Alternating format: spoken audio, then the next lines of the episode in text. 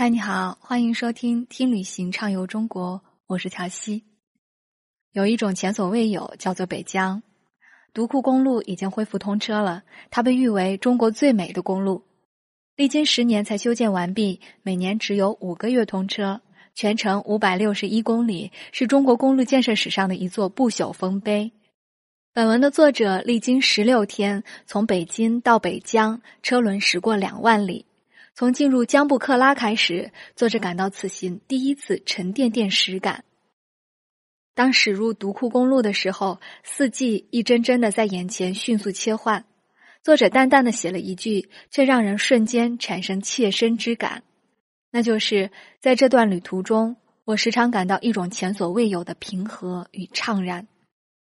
沿途万里行迹北疆，字里行间都阐述一个答案：北疆值得。此行始于圣水之源江布拉克，途经边境线上的图瓦族部落白哈巴村，再到盛名在外的上帝后花园喀纳斯，神秘莫测的世外秘境和木，难描难画的蓝色赛里木湖，一路驶向雪线之下的独库公路。新疆于我而言遥远神秘。去年八月，我和朋友终于决定驾车前往北疆。从炊烟袅袅的白哈巴村庄一路行驶雪线之下的独库公路，北疆壮丽的景色第一次在我的生命里徐徐展开。从北京到北疆，跨过春夏秋冬，穿越山川河流，这是我所记录的一万里。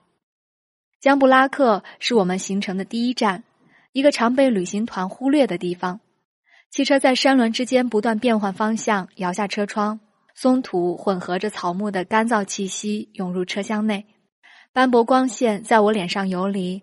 旅行从这里开始，第一次有了沉甸甸实感。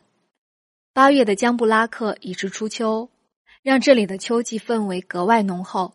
站在山丘上远眺，入目尽是金黄麦田，偶有牛羊角草悠悠走过，远远传来哞哞叫声。田间麦子拔节生长，风吹麦浪。如同湖水余波，让人仿佛置身莫奈画中。江布拉克在哈萨克语里的意思是“圣水之源”。雪山上融化的雪水渗入地下，一路行至缓和地带，人们得以在此耕种繁衍。雪水灌溉土地，万亩旱地滋养出生生不息的麦田。想象一下夏季的江布拉克，野花漫山遍野，绿油油的麦田连绵不绝。牛羊麦田相映成趣，不知是怎样一幅人间美景。进入阿拉泰地区后，我们的第一个落脚点是边境线上的白哈巴村。白哈巴村是图瓦族人的部落，他们仍保持着原始的房屋建筑和生活方式，居住在原木制成的尖顶木棱屋里，草料被锯成草垛，高高的堆在羊圈前。屋子外边围着一圈木篱笆，以防牛羊逃脱。临近傍晚，月牙与日光相接，远处的松林染上黛色。牧民打马而归，牛羊被吆喝着赶进圈里。家家户户荡起炊烟，轻轻漂浮在白哈巴上空。不远处住家的女人倚在门边，用我听不懂的语言喊着什么。没过一会儿，两个一大一小的两个孩子从半山坡上跑下来，裤腿上全是星星点点的泥巴。女人拎着大孩子训斥着，旁边的小孩子攥着衣角偷笑。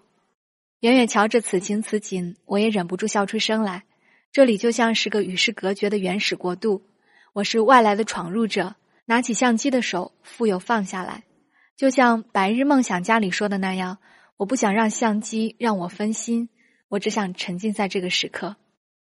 喀纳斯气势磅礴的美景盛名在外，是很多游客必去打卡的地方。早在我到喀纳斯之前，就已经看过了很多照片，并在脑海里形成了关于它金黄配翠碧的固有印象。但等到我真正进入喀纳斯，才感受到不同于想象的另一面。薄薄的雾气贴合山脊，氤氲不散，随着风的方向缓缓流动，像是把雨水裹挟在了天地之间。牧民把毡房扎在潺潺的流水边，放了羊群去对面山上吃草。喀纳斯的灵动往往显现在阳光充沛的时刻。午后，阳光冲破云层和烟波，洒落下来，在草场上形成大片斑驳的光影。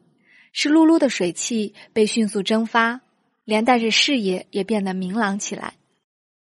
草场以外的山地地带，远处是裸露的岩石，层层叠叠的灌木丛坠在岩石的夹缝之间；近处是四散的海子，桦树群安静的立在海子上。站在草场与山地的交界地带，很容易感受到喀纳斯的别致灵动。林海、沟渠、松柏、多汁的泥土、湿漉漉的草场、不知喜忧的羊群，在我们熟知的喀纳斯之外。也许还有更多的可能。新疆的天气变幻莫测，到达禾木的时候，突然下起了小雨。本以为见不到夕阳了，过了半小时，竟然由阴转晴。雨后的天空澄澈透明，落日余晖从山坡另一侧浸润过来，柔和而铺天盖地。极致的美，往往有着让人难以承受的重量。我站在路边，怔愣片刻，才拿起相机，按下快门。天气预报说早晨会有朝霞，所以五点多就出发去了山上。从山上往下看，层层叠叠的云雾把整个禾木村包裹起来，黑蒙蒙的，什么也看不了，只好踩着多汁的泥土，耐心的等待天明。一直等到六点四十，雾气渐渐散开，露出小木屋尖尖的房顶来。村庄掩映在浩渺烟波中，犹如铺陈在大地上的一整块暗蓝色天鹅绒。给人神秘深邃之感。汽车刚驶入赛里木湖边，就看到几只天鹅在湖里嬉戏，于是摇下车窗，探出身去拍照片。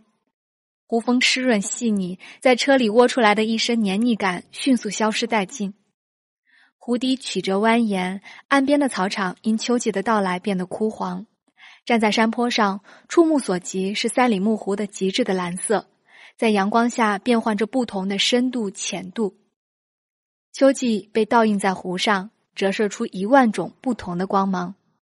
到达赛里木湖后，我才发现我并没有做好感知美景的心理准备。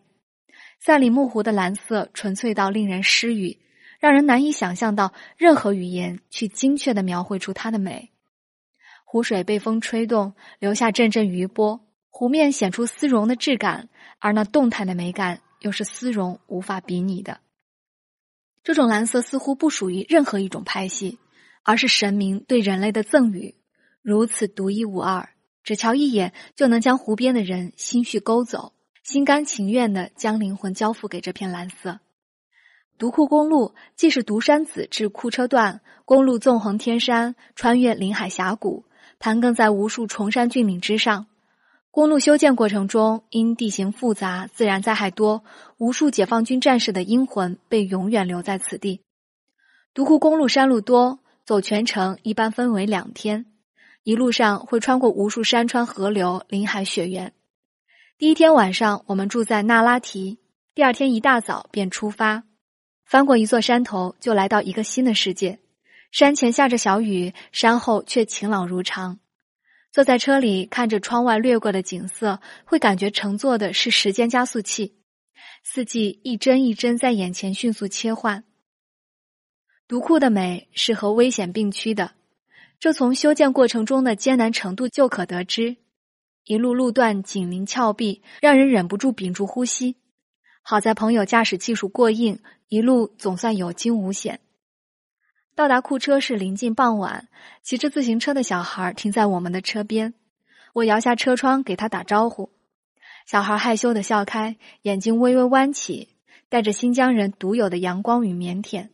路边的烧烤摊升腾起烟雾，学徒跟在大师傅后面忙碌，整座城市因夜晚的到来寂静下来，又在另一处热闹起来。在这段旅途中，我们时常感到一种前所未有的平和与怅然。这就是新疆最触动我的地方，它足够广袤，似乎可以容纳人类所有的想象。